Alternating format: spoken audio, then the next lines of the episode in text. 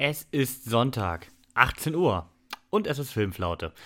In dieser Woche nach Doctor Strange möchte absolut niemand starten, deshalb sprechen wir heute einfach mal über das Finale von Moonlight. Dazu eine tolle Hausaufgabe, eine super Sneak, ja, und damit viel Spaß mit der neuen Ausgabe von Nach dem Abspann.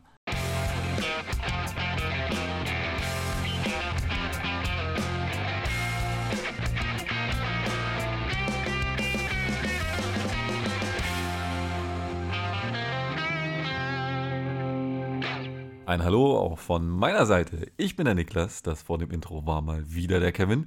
Und heute leider ohne Markus äh, führen wir euch in die ägyptische Unterwelt, wie der Kevin ja schon angekündigt hat. Ja, die letzten Folgen Moonlight sind ja mittlerweile alle erschienen, also können wir dann heute endlich abschließend über die Serie reden, oder Kevin? Ja, ich denke auch. Wir sitzen übrigens mal wieder am selben Mikrofon. Lange, lange ist es her. Markus sitzt am Grillen. Der hat auch eine geile Zeit jetzt, ne? Das denke ich auch. Aber nichtsdestotrotz müssen wir über Moonlight sprechen. Denn äh, Folge 5 und 6 sind gelaufen und überraschenderweise waren sie nach sechs Folgen zu Ende. Das hatte ich tatsächlich gar nicht mitgeschnitten. Und am Ende fand ich ein bisschen gerusht, oder? Ja, wirkte so ein bisschen, ne? Du hast da vier Folgen lang richtig Aufbau gehabt und dann handelt sie den ganzen Käse innerhalb von zwei Folgen einfach so runter, ne? Ja, eigentlich ja nicht mal zwei. Eigentlich hat man diese ganze Story in der letzten Folge abgehandelt. Folge 5 war ja halt auch die gesamte Unterweltszeit im mhm. Grunde. Und die ganze Auflösung und so weiter war ja erst in Folge 6, wenn man das dann Auflösung nennen kann. Ja, ich glaube, das ist auch mein Problem mit der Serie. Ne? Die, äh, die hat einfach keinen Inhalt gehabt. Irgendwie. Nö, die hatte eine schöne ägyptische Mythologie, was immer gut funktioniert, finde ich. Bin ich ja großer Fan. Aber sie hatte jetzt nichts, was die Charakter trägt. Also im Grunde ging es ja nur um diesen inneren Konflikt von Oscar Isaac. Genau. Wieder mit irgendeiner äh, großen weltbedrohenden Entschuldigung, damit wir uns diesen ganzen Käse überhaupt anschauen. Es geht ja nach wie vor um den Krieg zwischen Konshu und Amit, die ja irgendwie ein ähnliches Ziel haben, aber auf sehr unterschiedliche Art und Weise erreichen, erreichen wollen. Ja, wie, wie fandst du das denn jetzt so? Also, übrigens, für die, die es noch nicht geguckt haben, geht es jetzt bitte gucken oder es gibt zum nächsten, weil das wird jetzt äh, Spoiler Heaven. Ja, also ich glaube, wenn wir über Folge 5 und 6 sprechen, ist, das, ist das auch selbst erklärend. Ja, vielleicht nur noch mal so. Weißt du, es gibt ja manche Leute, die dachten vielleicht, ja, die erklären das generell. Also, Spoilerwarnung, ihr werdet jetzt die ganze Story erfahren. Das ist klar. Ich würde sagen, fangen wir ein bisschen mit Folge 5 an. Folge 5 war ja mit Abstand die außergewöhnlichste Folge der Serie. Ähm, wir haben in, in, am Ende von Folge 4 tatsächlich den Tod unserer beiden Hauptdarsteller erlebt, von Steven und Mark, und äh, sind nun in der ägyptischen Unterwelt und haben hier ein, eine, ich finde, sehr interessante Lösung gefunden, die ganze Vorgeschichte zu erzählen. Und zwar in Form von die Waage der beiden ist nicht ausgeglichen und deshalb müssen sie erstmal mit sich ins Reine kommen. Und dadurch werden quasi, müssen Steven und Mark gegenseitig dem anderen erzählen, wer eigentlich dieser Charakter ist. Das fand ich eine gute Idee. Gefiel mir. Das war, das war cool. Da haben sie wieder, also sie haben mich ein bisschen an American Gods erinnert. Da gibt es, gut, das ist die einzige Serie, die ich kenne, die auch diesen ägyptischen äh, Mythologie behandelt hat, wo es auch um die Waage ging, dass das ausgeglichen sein muss. Aber so richtig erzählt haben sie sich ja nicht. Ich meine, wir waren in einer Anstalt, von der Mark ja auch erst glaubte, äh, dass es die Realität sei, dass er sich den ganzen Käse mit Moonlight nur eingebildet hatte.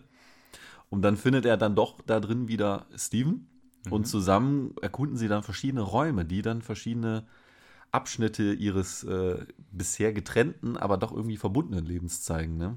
Genau, und am Ende wird jetzt tatsächlich dann aufgeklärt, am Ende der Folge, wie die beiden nur wirklich zusammenhängen. Und tatsächlich ist Steven nur eine, ja, eine, wie nennt man das denn? Weitere Identität, eine Einbildung von Mark um äh, seinem ja, Scheißleben zu Hause zu entfliehen, wenn man das so nennen kann. Mhm. Und immer wenn er Steven ist, ist es eine heile Welt.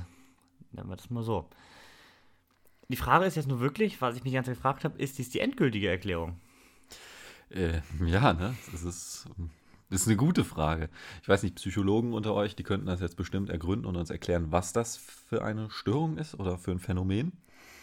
Ich habe es nicht so richtig äh, verstanden, gebe ich ganz ehrlich zu. Die, die, teilen sich einen Körper und wie gesagt, Mark hat dann aufgrund eines äh, traumatischen Erlebnisses ähm, sich Steven quasi beigewünscht. Oder wie willst du das sagen? Ja, er, war, er war eigentlich ist es eine multiple Persönlichkeit. Ja, genau. Er hat, er hat direkt bumm, umgeschaltet und auf einmal war es Steven. Und er hatte, er hatte gar keinen Groll mehr gegen seine Mutter, die ja der, der ganze Grund für seine Misere ist. Ähm, und dann, ja, weiß ich nicht. Ich hab's mal so hingenommen, sage ich ganz ehrlich, ne? Ja, ich meine, diese Persönlichkeitsgeschichte, die so wie auch in, äh, in Split ja sehr ausführlich äh, behandelt wird, also im Film Split, ähm, ich tue mich damit immer schwer, weil ich, ich glaube, so als Außenstehender, der mit sowas nie was zu tun hat, auch im Umfeld oder so nicht, kann man sich das schwer vorstellen. Das wirkt einfach völlig surreal und so, das kann so gar nicht funktionieren. Aber es gibt es ja tatsächlich. Mhm. Ja, das auf jeden Fall. Es ist halt interessant, dass die überhaupt nicht wissen, was der andere tut. Ne? Genau. Also keine Erinnerung haben. Genau. Wie regeln die das mit dem Schlafen, dass sie nicht mitkriegen, dass da ganze Tage fehlen im Leben. Naja. Ja, schon verrückt. Aber wie, wiederum eine logische Erklärung. Ich meine, groß anders hätte man es eigentlich auch nicht lösen können, da das MCU ja grundsätzlich, so doof das klingt, einigermaßen realistisch ist. Also es hat ja alles eine schlüssige Erklärung in sich. Und ich glaube, es wäre schwierig gewesen, hätte man da etwas völlig Übernatürliches genommen. Och, ich hätte ihnen das schon abgekauft, ganz ehrlich. Also, die, die hätten von mir aus, hätten die da wirklich einfach eine andere Seele noch reinstecken können, was weiß ich, keine Ahnung, als Ausgleich oder so. Ja gut, gerade mit der ägyptischen Geschichte dahinter, Genau, ja. ja, könnte vielleicht funktionieren. Ja, auf jeden Fall, das haben, haben, damit haben wir jetzt dieses, diesen ganzen Hauptthemenkomplex der Serie eigentlich abgehandelt. Und damit kamen wir zu Folge 6, was eigentlich, ja, eigentlich Disney-typisch, kann man bei Star Wars und Marvel-Serien so sehen, einfach nur der große, langgezogene Endfight ist. Ja, der dann auch äh, ziemlich krass inszeniert wurde. Die Götter wachsen auf einmal äh, auf Pyramidengröße an, kloppen sich da im Hintergrund, während äh, die im kleinen Format sich bekriegen, ne? Genau. Und äh, ja, lange sieht es aus, dass Concho völlig am Verlieren ist. Und die einzige Möglichkeit, die man hätte, ist, ähm, Amit wieder zu binden. Und zwar diesmal nicht äh, in Stein, oder es war ja Stein, diese Figur, ne? Ja, ja, genau. sicher, genau. In Stein, sondern in einen zerbrechlichen Körper. Es gelingt am Ende auch. Ähm, Amit wird gebunden in den Körper von Harrow. Mhm. Ja, und da möchte Concho natürlich, dass äh, unser lieber Mark das Ganze zu Ende bringt, was er aber nicht tut. Und Nee. da stattdessen äh, wird er von Concho freigelassen, oder denkt man zumindest, Ja. bis zur Post-Credit-Scene. Denn, um das Ganze direkt abzurunden, äh, in der Post-Credit-Scene sehen wir eine vermeintliche dritte Identität, von der anscheinend Mark und Steven bisher nichts wussten, die nach wie vor mit Concho zusammenarbeitet und hier äh, einfach mal Harrow kaltblütig umbringt. Ja, das Ganze schön in einer schallgedimmten Limousine. Mhm. Wird ganz schön voll langsam im Körper, ne? Also, ich will, den Zeitplan will ich nicht managen müssen, ganz im Ernst. Ja, wie fandst du das ganze Ende jetzt? Mm, ja, also wir, wir haben ja dann noch äh, sie, wie heißt sie denn jetzt nochmal? Layla. Leila, die ja dann auch Unterstützung von unserer Nilpferdgöttin kriegt und dann quasi auch nochmal übernatürliche Kräfte erhält von den Göttern und richtig geil austeilt. Ja, muss ich sagen. Also die haben sich da wirklich ein Fratzengeballer geliefert. Allererster Sahne, fand ich. Inszenier inszenatorisch äh, super. Auch mit den Göttern da im Hintergrund. Das sah einfach mega geil aus. Aber dann war es auch wieder so, äh, ja, so, so flüchtig. Weißt du, ist, ich habe danach aber nicht weiter darüber nachgedacht. Es ist ja in dem Moment was cool, Mhm. aber als es vorbei war, war es dann auch vorbei. Und ich habe jetzt nicht irgendwie so eine, so eine emotionale Bindung zu der Serie gehabt oder. Es ist ja auch nichts Unerwartetes im Finale passiert. Nee, also überhaupt eigentlich nicht. war das absolute Happy End. Mhm. Selbst die Post-Credit-Scene war ja im Grunde, ist ja nur der Bösewicht gestorben. Fertig. Also irgendwie war das Ganze schon ein sehr rundes, typisches Disney-Happy End. Schön, dass man, immer, dass man schon bei Marvel einfach nur das auf Disney schiebt. Das ist der Wahnsinn. Ja, es ist halt so. Ich meine, Ja. seit, seit wann gehört Marvel zu Disney? Die, die haben die geprägt. Schon lange, ja. Ja, eben. Na, auf jeden Fall ist es so ein typisches Happy End, was irgendwie nicht hängen bleibt. Da fand ich Folge 5 deutlich einprägsamer, weil ich diesen ganzen Unterwelt-Part halt schon ziemlich cool fand. Auch halt äh, mit noch verschiedenen Göttern. Osiris haben wir ja auch noch, der eine Rolle spielt. Obwohl das ja erst am Anfang von Folge 6 dann ist, wo er zurück in seinen Körper kommt. Ähm, ja, also ich fand sie hinten raus tatsächlich gut jetzt, die Serie. Liegt aber halt auch daran, dass ich diese ganze ägyptische Mythologie wirklich toll finde. Mhm. Rein als MCU-Serie schwierig. Ja, man fragt sich halt, also klar, Moon Knight ist jetzt als Charakter eingeführt, du hast so eine nette Story erklärt, aber im Endeffekt haben sie ihn ja nur aufgebaut, um jetzt in irgendeinen der Filme oder weiteren Projekte verwursten zu können, ne? Damit der Zuschauer halt weiß, wer das ist.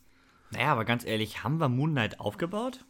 Also, wie, wie viel Screentime hatte denn der Held Moon Knight und nicht das, der Identitätskonflikt von Oscar Isaacs Charaktern? Also, ich finde, Moon Knight hat gefühlt gar keinen Aufbau bekommen. So richtig, was der eigentlich kann und warum der jetzt so krass ist, wurde gefühlt kaum ergründet. Naja, gut, doch, sie haben sich Ja, gut, durch Concho, ja. Genau, sie haben es sich sehr leicht gemacht. Es ist ja der, dieser Zeremonienanzug, oder wie sie Mhm. es genannt haben, äh, der ihm selbst, der ihn erstmal komplett heilt und ihm diese übernatürlichen Kräfte gibt. Aber sonst war es das. Es ist ja auch, sind ja auch ziemliche Standardkräfte, muss man ganz ehrlich sagen. Er ist sehr stark, er kann auf einmal prügeln wie bescheuerter und er heilt sich selber. Okay, ein Deadpool für Arme. Ja, stimmt tatsächlich. ähm, ich fand es auch cool, dass natürlich beide Identitäten einen eigenen Anzug haben, der auch irgendwie zu den beiden passte. Ja, das war ein sehr cooler Twist. Das fand ich- äh, Kniff, muss man sagen. Genau, das fand ich auch. Aber ich finde ja trotzdem, aus Moonlight hat man in der Serie kaum was gemacht. Also aus dem Helden Moonlight und nicht dem Charakter dahinter. Den Ja. hat man hier schön aufgebaut, aber Moonlight selber war eigentlich kaum im Fokus. Vielleicht ist das ja auch gewollt. Ich meine, bei Doctor Strange haben wir jetzt quasi gesagt, Wanda, beziehungsweise ihre, ihre ganze Motivation, weswegen es zu den Ereignissen Doctor Strange 2 kommt, sind nur erklärbar durch die Serie. Vernünftig erklärbar. Vielleicht hat man das sogar eingesehen schon vorher und jetzt quasi so einen Aufbau gemacht. Du willst Moonlight in einem nächsten Projekt unterbringen, alles klar. Das heißt, er muss irgendwie bekannt sein und du willst den Fans was bieten. Aber du willst jetzt nichts bieten, was dieses zukünftige Projekt schon, was dem was vorwegnehmen würde. Also konzentrierst du dich jetzt auf den Charakter hinter Moon Knight und erklärst Moon Knight dann vielleicht erst in, in dem Film oder der Serie, die danach kommt, wo der dann wieder auftaucht. Ja gut, wenn du das sinnvoll weiterführst, würde ich es gut finden. Denn du hast mit Moonlight ja jetzt einen Charakter, der, der anscheinend ja groß aufgebaut werden soll. Man hat auch einen bekannten Darsteller genommen. Ist ja auch schon mal ein Zeichen, dass man da noch deutlich mehr draus machen will. Und dafür sind die Serien ja eigentlich da, um mehr Hintergrundgeschichten zu zeigen. Ja, Weil, genau. genau, diesen großen Epos, der ist immer, glaube ich, noch den Film vorbehalten. Die Serien sind dann doch mehr für die kleinen Geschichten drumherum, würde ich mal sagen. Deswegen, gut, klein war die Geschichte jetzt ja auch nicht, aber halt schon eher der ruhige Aufbau so von dieser Figur, wo, wo, wofür du im Film einfach keine Zeit hast. Ja. Aber es ist schon mittlerweile so, also da musste ich äh, schon in der zweiten Folge dran denken, als sie den, den Himmel komplett umgedreht haben. Ne? weißt du, das hat die ganze Erde gesehen. Ja. Dieses Universum, da, da muss doch so viel kaputt sein. Seit den Eternals liegt irgendwo im Pazifik so ein halb verreckter Celestial rum, hoch wie ein Berg.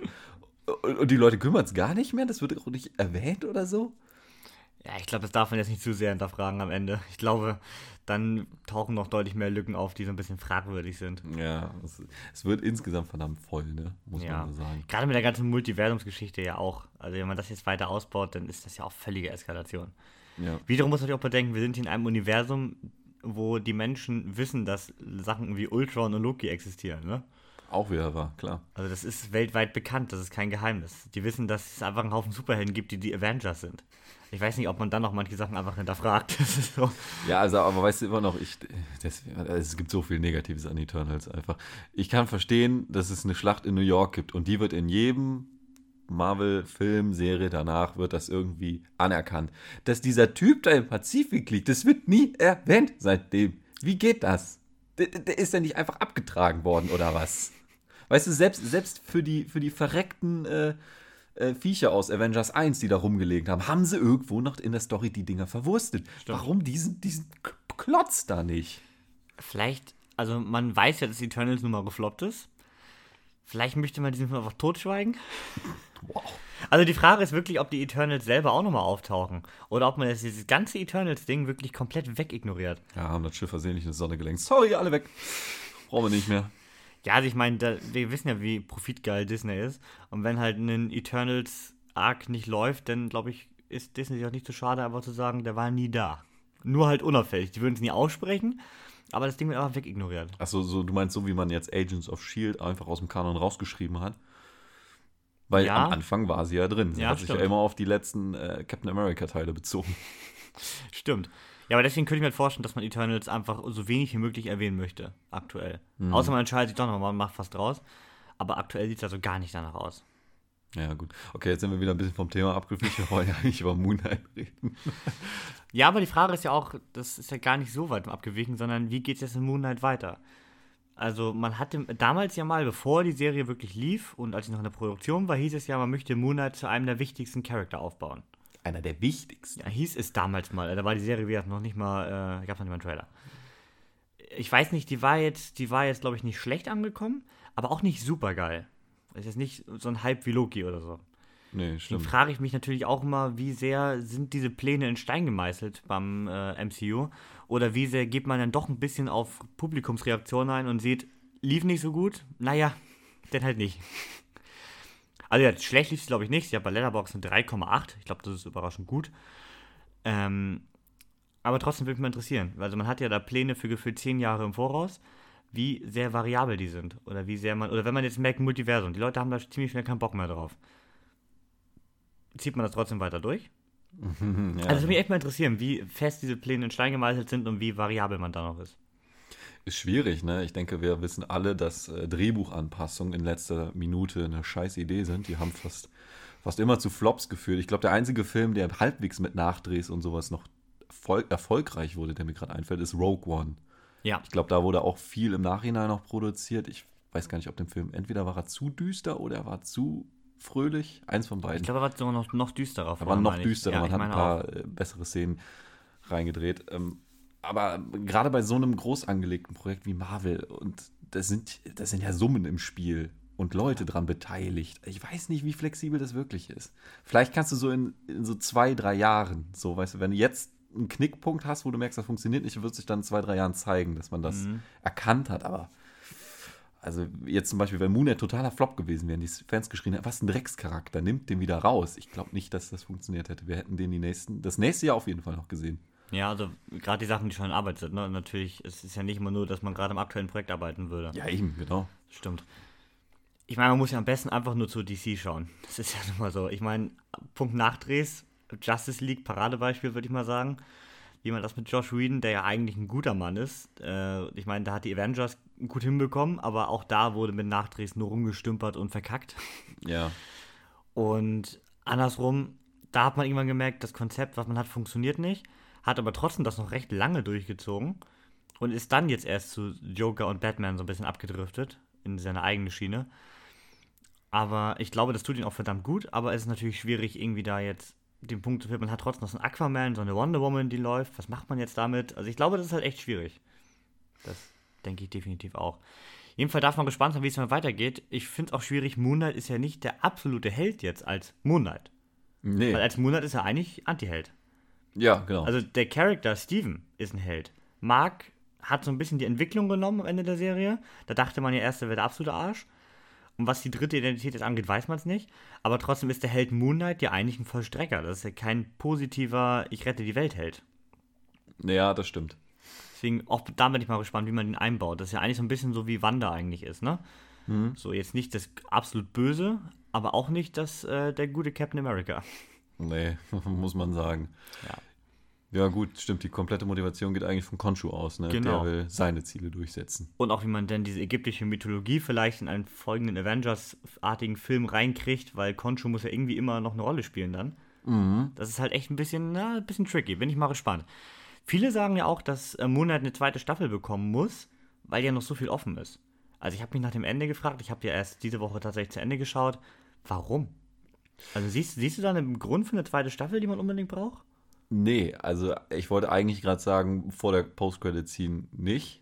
Aber dann im Nachhinein, weil Ethan Hawks Charakter ja noch lebte, Genau. wäre es eigentlich doch offen gewesen, aber das Ja. haben sie mit der Post-Credit-Scene ja dann auch wieder erledigt. Gut, das- dafür, dafür den anderen, den weiteren Mark Spector Grant wieder aufgedeckt. Ja. Hm. Aber ich glaube, man braucht, also aus meiner Sicht braucht man keine zweite Staffel zwingend. Man kann es machen, definitiv. Braucht man natürlich einen Bösewicht. Außer natürlich, man geht vielleicht gegen Conchu. Ja, och, Weil, nö, weil diese dritte, nee, weil diese, ja, aber das wäre das einzig Logische fast, weil die dritte Identität, wenn die natürlich, wenn Steven und Mark davon mit, mit, mitbekommen, die zwischendurch noch was anderes tun, könnte das ja so nach dem Motto, Conchu ver, ver, verrät uns und was verheimlicht er uns noch? Och, nö, du? nicht schon wieder vier Folgen lang. Oh, mein, mein, mein Machtgeber ist wieder der Arsch. Äh, Ich komme nicht klar mit dir. Äh. Nee, Alter. Nee, also ich würde auch anstrengend finden, aber es wäre für mich die einzig logische Sache, weil jetzt wieder zusammenarbeiten mit Conchu gegen den neuen Gott, das, das, das, das braucht man noch weniger. Dann kann man es auch lassen. Das stimmt, ja. Auch wieder wahr. Also ich bin gespannt. Gerade auch, wenn man ihn, wie gesagt, ob, allgemein, sind Ensemble-Filme angekündigt im MCU aktuell? Ich glaube, die nächsten zwei, drei Jahre noch nicht, oder? Nicht, also ich wenn wir. Guardians mal außen vor nehmen, aber das ist ja ein Ens- Ensemble für sich eigentlich. Nö, also, äh, ich weiß es nicht. Aber ich bin da sowieso sehr schlecht informiert, was die zukünftigen MCU-Pläne angeht. Das ist ja auch mal sehr weit in die Zukunft. Aber so in den nächsten ein, zwei Jahren ist auf jeden Fall erstmal nichts geplant. Das ist natürlich die Frage, Moonlight-Film ist auch nicht geplant, wo man da überhaupt hin will. Ich meine, den kannst du auch nicht in fünf Jahren plötzlich wieder ausgraben. Die haben es einfach nur jetzt, die haben einfach jetzt nur schon mal Oscar Isaac gebucht, weil damit der Terminkalender nicht zu voll wird. Das war's. Genau, und der ist gerade hyped, den nehmen wir. Genau. Ja, auf jeden Fall, ich finde es war, es war eine gute Serie, aber ich glaube, wenn man mit Ägypten nicht viel anfangen kann, ist es schwierig. Ja, Weil das ist definitiv. schon ein sehr zentraler Punkt.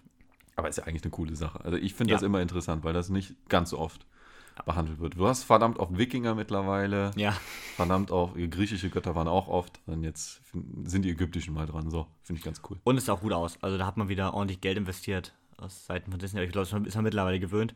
War auf jeden Fall ein zehnmal schöneres Ägypten als bei Tod auf dem Nil. Das sah nicht aus wie, wie aus dem Studio. Jedenfalls nicht so extrem. Wahrscheinlich hat die Serie mehr Budget gehabt. Ja, das vermute ich allerdings auch mal. Eigentlich traurig, dass mittlerweile Serien schon höhere Budgets haben als Blockbuster-Filme. Ja, kommt drauf an. Wenn es so auf eine ganze Staffel gerechnet ist, finde ich das eigentlich okay, weil die werden ja auf so einem richtig hohen Niveau produziert. Muss man ja schon anerkennen. Auch mal ein anderes Thema, wie sich sowas dann wirklich am Ende refinanziert, weil alle Streamingdienste machen gefühlt Minus oder schreiben jedenfalls nicht gerade die guten Zahlen. Das ist natürlich immer nur diese 10-Euro-Beiträge, die sie kriegen im Schnitt, ne?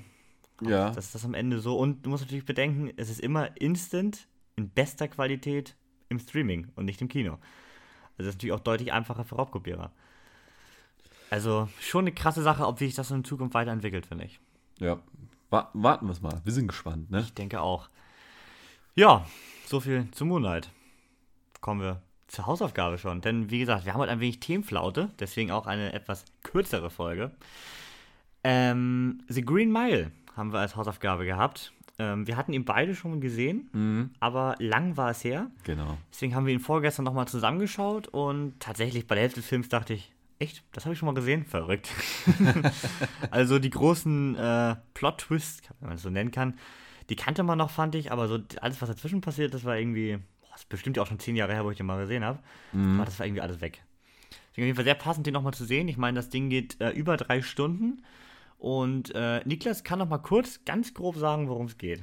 Also ganz grob. Ja, also das Ding, also wer noch nicht kennt, The Green Mile wird so als Rückblende erzählt. So ein bisschen wie Titanic. Ist ein älterer Mensch, der dann äh, von seiner Vergangenheit erzählt.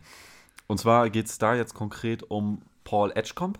Der erzählt von seiner Zeit in 1935. Es war Wirtschaftskrise, es war schwierig, an Jobs ranzukommen. Und er ist da als Gefängniswärter in der Strafanstalt Cold Mountain gelandet, und zwar im Trakt E. Das war die grüne Meile, also der Trakt, bei dem die zum Tode Verurteilten eingesperrt waren, bis sie ja dann ihrem unausweichlichen Schicksal zugeführt wurden. An einem Tag wurde dann ein besonderer Häftling auf, äh, eingeliefert, und zwar John Coffey. Der hat wohl zwei Mädchen brutal vergewaltigt und danach ermordet. Also auf den ersten Blick völlig gerechtfertigt, dass dieser Mann im Todestrakt sitzt. Und das ist einfach ein Schrank. Also ich wusste nicht, dass es echt so große Menschen gibt. Ne? Also das ist schon ein Tier, muss man fast sagen. Ein, ein riesiger, großer Mann, aber eigentlich total ruhig und, und naiv, ein bisschen einfältig. Und du verstehst eigentlich nicht, wie, wie das sein kann. Ne? Ja. Dazu kommt dann auch noch, dass er scheinbar über eine übernatürliche Gabe verfügt. Denn die, die Blasenentzündung, die Paul am Anfang des Films hat, die äh, ist mal ganz schnell mit Handauflegen geheilt worden. Ne? Aber in Sekunden, ja. Aber in Sekunden, ja.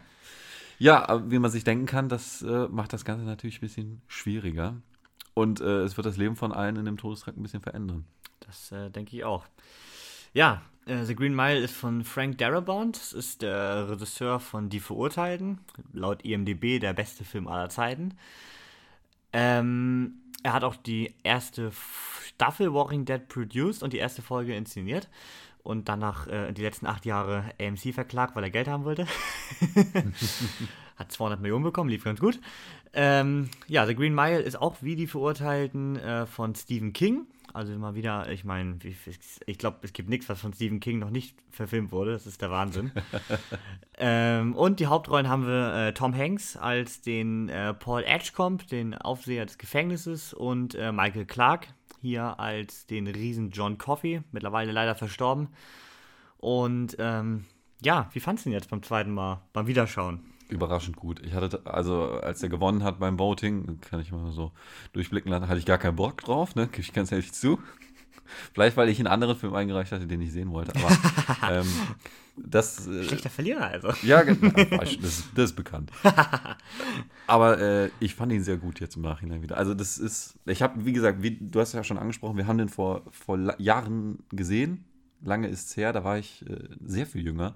Und da hast du das Ganze nicht, da konntest du diesen Film nicht in seiner Gänze erfassen. Ist Ja. einfach so, ne? So ein Zwölfjähriger, der, ähm, der gerade so freigegeben wurde, Und es ist ja auch ein hartes Thema. Ich meine, es geht um Todestrakt, das äh, sagst du nicht jedem Kind direkt. Um auf meinen Punkt zurückzukommen, äh, sehr gut. So. Ja, also ich fand ihn auch äh, wieder super. Also ich hatte ihn auch nicht mehr so richtig im Kopf, deswegen hatte ich ihn auch nie bewertet bei Letterbox. Das sind ein paar Filme, die ich einfach gefühlt so mit 11, 12, 13 Mal gesehen habe. Fällt es mir ganz schwer im Nachhinein zu sagen, was gibst du dem für eine Sternewertung. Als Beispiel, bevor, wenn, falls Menschen das schon entdeckt haben, ich habe auch Terminator 2 auf der Watchlist und nicht bewertet.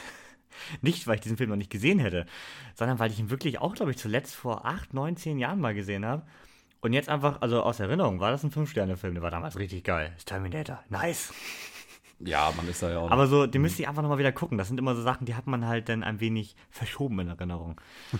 Aber hier auch, also ich habe ihm jetzt viereinhalb gegeben, äh, absolut toller Film. Die Verurteilten bin ich ja eh großer Fan. Da hat er ja doch recht viele Parallelen. Er hat wieder das Gefängnissetting, wieder ein sehr ruhiges Drama, also sehr dialoglastig, im Grunde ernst aber dann doch mit genug Humor, der aber nicht kitschig ist, aber irgendwie so Situationskomik, nenne ich mal. Ne? Hier natürlich viel ausgelöst durch Mr. Jingles, die Ratte. Ratte oder Maus? Das war eine Maus, ja. Maus, ja. Ähm, was jetzt halt nicht irgendwie so platter Humor ist, aber halt immer die Stimmung so ein bisschen auflockert. So, das finde ich, das mag ich bei ihm. Das fand ich bei Die Verurteilten auch super. Bin ich großer Fan von den beiden Filmen und äh, ja, was Stephen King schreibt, ist ja meist auch gut. Problem ist nur, dass es oft schlecht verfilmt wird. Ja, es gibt ja nur wirklich viele schlechte Stephen King-Verfilmungen. Ähm, ich glaube, Shining und die beiden sind hier noch die Ausnahmen, die wirklich großartig sind. Und ja, was mir noch aufgefallen ist, der Film ist ja quasi ein Kammerspiel, ne? Also ja. wirklich 80% spielen ja in diesem kleinen Zellenblock. Ja, klar, das ist, ist wahrscheinlich auch so gewollt. Ich meine, du willst da ein bisschen das Leben von zum Tode verurteilt nach ab, abbilden. Ja. Und das äh, sieht nun mal so aus. Die sehen bis zu ihrer Hinrichtung sehen die kein Tageslicht mehr. Das stimmt, aber es ist halt krass, finde ich, das über drei Stunden auch cineastisch gut rüberzubringen, dass es nicht langweilig wird, dass es sich nicht zieht, dass es nicht eintönig wird. Ich meine, bei einem Film, der drei Stunden und acht Minuten geht, ist das schon echt eine Leistung. Mhm. Ja, man hat da natürlich viele Sachen mit reingenommen, die jetzt vielleicht nicht so alltäglich sind. Man hat ja Percy noch als Arschloch, das kann man nicht anders sagen, der da auch noch eine gewisse Story reinbringt. Auch als sehr tragende Rolle im Film, ne? Also ich würde sagen, die erste Hälfte ist ja mehr von Percy als von John Coffey geprägt. Ja, der ist ja stimmt. eher nur da. Und am Anfang geht es ja wirklich um Percy und es geht ja auch erstmal größtenteils eher um die anderen Häftlinge. Er ist ja sehr ruhig am Anfang. Genau, ja. Also er fällt ja wirklich erst dann auf, nachdem er Tom Hanks Blasenentzündung äh, repariert. Es ist eigentlich ein toller Start, oder? Ich meine, du, du führst ja direkt am Anfang diesen Charakter rein, denkst, es ja. geht jetzt nur um den, für einen Arsch der ist. Der ist ganz ruhig, der ist einfach eine Stunde im Film, macht der nichts. Nö. Gar nichts. Nö. Schon krass. Ja, das stimmt. Aber auch von, also natürlich später äh, rückt Michael Clark dann als John Coffey deutlich mehr in den Vordergrund. Hat er hier auch seine Oscar-Nominierung bekommen für bester Nebendarsteller. Leider nicht gewonnen. Ich weiß gar nicht, wer in dem Jahr den gewonnen hat. Ich kann es mir kaum vorstellen, dass jemand da noch stärker war denn das ist absolut großartig gespielt. Das, ja, das kann man so nur unterschreiben. Es ist natürlich eine Rolle, die jetzt nicht ganz so viel, so eine große Dynamik hat, ne? Nee, eher, eher die Emotionen, ne? Genau, genau, bringt. genau, ja. Er spielt halt sehr überzeugend diesen, diesen Verurteilten, der, der gar nicht weiß eigentlich, warum er da jetzt ist, warum er jetzt in dieser Situation, wie er da reingekommen ist. Klar, weiß es schon, aber er kann sich das nicht erklären. Er weiß ja auch nicht, warum er diese Gabe hat. Ne? Genau, ist halt so ein bisschen auch geistig halt so ein bisschen zurückgeblieben. Also er weiß nicht so ganz, er ist nicht der Hellste, nennen wir das mal so. Ja, das, das kann man schon sagen.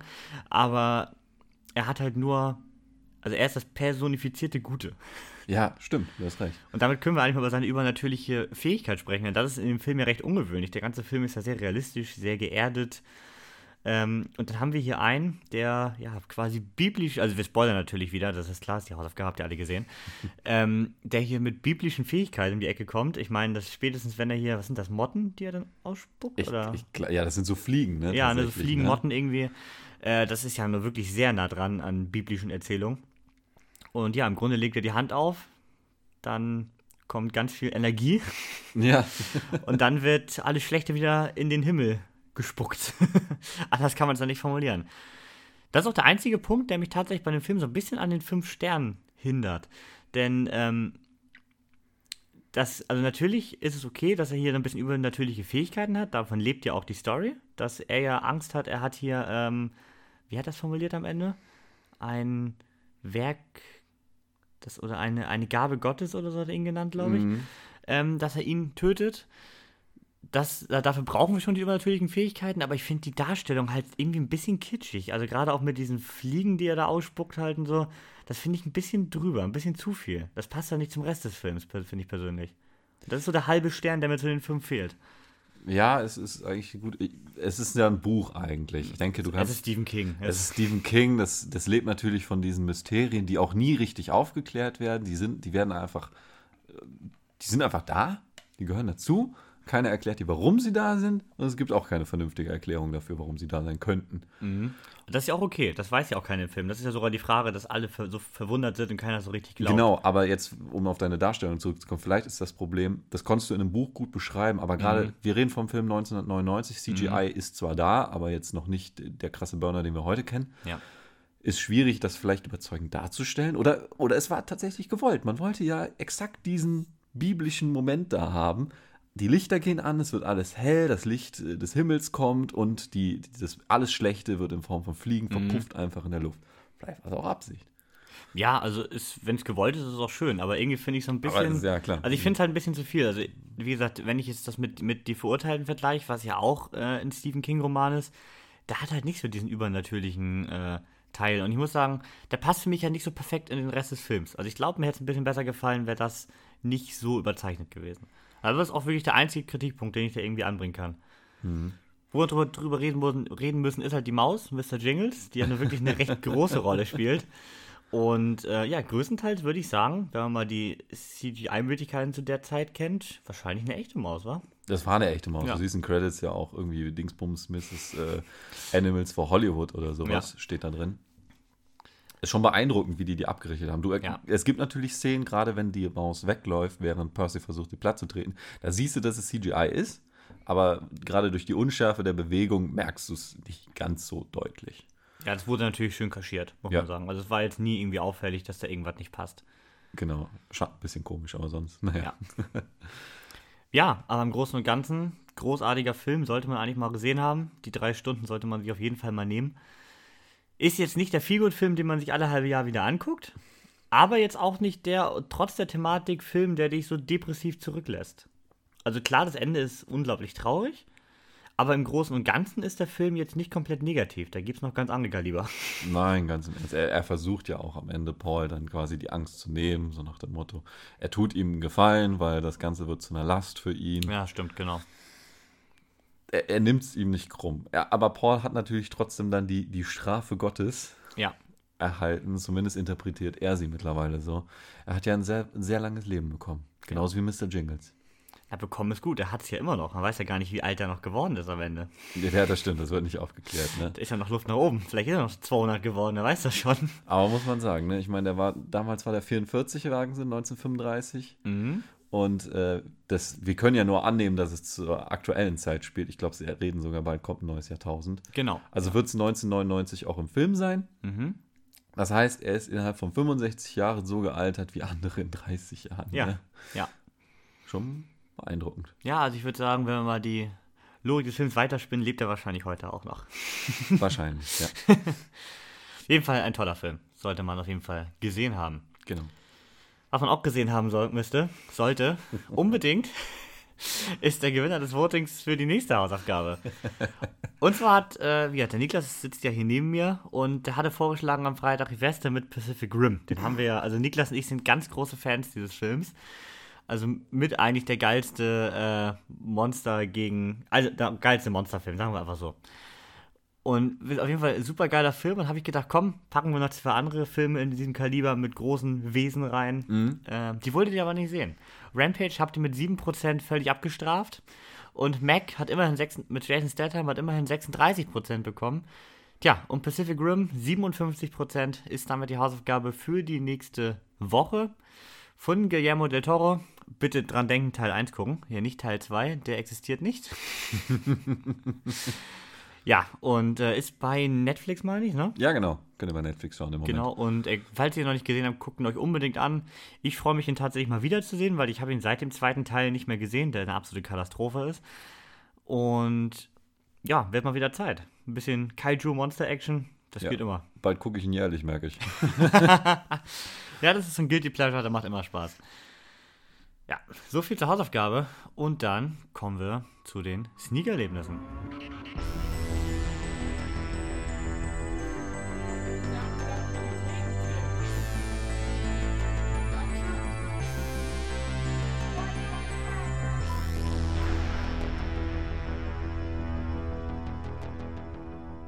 Heute mal ohne Getränke auffüllen. Oh, okay, okay. Wollte ich doch gerade schon nachtanken, aber nee, denn ohne Getränke auffüllen. Der Chef hat gesprochen. Oh Gott, okay. Dann sprechen wir nun über Dog. Das Glück hat vier Pfoten im Deutschen. Tut nicht notwendig, dieser Untertitel. Läuft ab nächste Woche, ab 19. Mai im Kino. Ähm, ist ein, eigentlich eher Drama als Komödie, ne? Mhm. Ja. Mhm. Ein leicht komödiantisch angehauchtes Drama mit Channing Tatum und einem ziemlich sweeten Hund. Und worum es genauer geht, erzählt Niklas mal. Ja, also ich meine, der Titel verrät es ja schon vielleicht. Es geht um den Film äh, mit und auch über einen Hund, ne? Ganz eindeutig. Und zwar begleiten wir Jason Briggs, der ist ein US Army Ranger, der aber aufgrund eines Schädel-Hirntraumas aus dem aktiven Dienst entlassen wurde. Seitdem versucht er, vorzugsweise als Soldat, wieder eine neue Arbeit zu finden. Doch mit seiner Verletzung möchte ihn, blöd gesagt, einfach niemand haben. Weil er kriegt dadurch halt äh, Schwindelanfälle, Konzentrationsprobleme, er sieht nicht so gut. Alles nicht so einfach, ne? Als dann sein ehemaliger Kamerad Riley beim Unfall ums Leben kommt, gibt sein alter Captain Briggs ihm im Rahmen des äh, Zusammenkunfts, sage ich mal, das den dahingeschiedenen Kameraden zu betrinken, äh, noch eine letzte Chance. Und mhm. zwar war Riley der Hundeführer ihrer Einheit. Und weil ein Hundeführer ohne seinen Hund nur halb so viel wert ist. Nein. ja, aber obwohl in dem Film ist das schon sehr treffend. Ja, also Lulu ist ja wirklich der äh, zentrale Lebensinhalt gewesen. Genau, genau. Es geht jedenfalls darum, also ähm, jetzt komme ich mit den Namen durcheinander, Junge, Junge. Und zwar Briggs soll Briggs, Briggs Channing Tatum, ja. soll Channing Tatum Briggs, soll Rileys Militärhund Lulu zu Rileys Beerdigung bringen. Es klingt erstmal leicht, allerdings ist Lulu, wie gesagt, Militärhund, war auch im Krieg und hat da verdammt viel durchgemacht und ist dann doch nicht mehr ganz so zutraulich wie früher. Und es wird dann quasi ein Roadtrip-Film, wo es dann darum geht, dass die beiden doch sehr verschiedene Charaktere lernen, miteinander klarzukommen, wie das halt bei Roadtrip-Filmen so ist. Ne? Genau, nur halt nicht mit zwei Menschen, sondern mit äh, Hund und Mensch. Genau. Und das überraschend gut umgesetzt. Also ich hatte ein bisschen Sorge, dass das Ding wirklich langweilig wird hinten raus. Aber ähm, mir hat er wirklich gefallen. Ich habe mich ein bisschen schwer getan mit, dass dann man diese ganze Veteranengeschichte so sehr in den Vordergrund gepackt hat. Also ich hatte gedacht, dass da doch ein bisschen mehr noch die Hund Jane Tatum-Geschichte im Vordergrund steht, aber das war ja wirklich 50-50 zwischen, ja, dieses typische Veteran, weiß nicht wohin mit seinem Leben Problem in den USA, das ist ja auch gerne mal Filmthema. Mhm. Ähm, was wirklich 50-50 sich abwechselt mit, dem, äh, mit, der, mit der Beziehung zum Hund. Und da hätte ich gerne ein bisschen mehr den Fokus darauf gehabt, aber sonst hat er mir gefallen.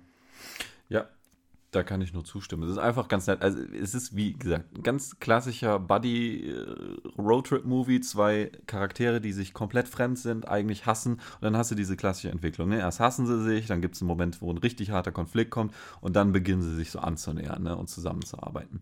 So ist es jetzt auch, nur dass der eine Charakter halt nicht so viel Dialog hat. Und ein bisschen aus der Fresse müffelt. So.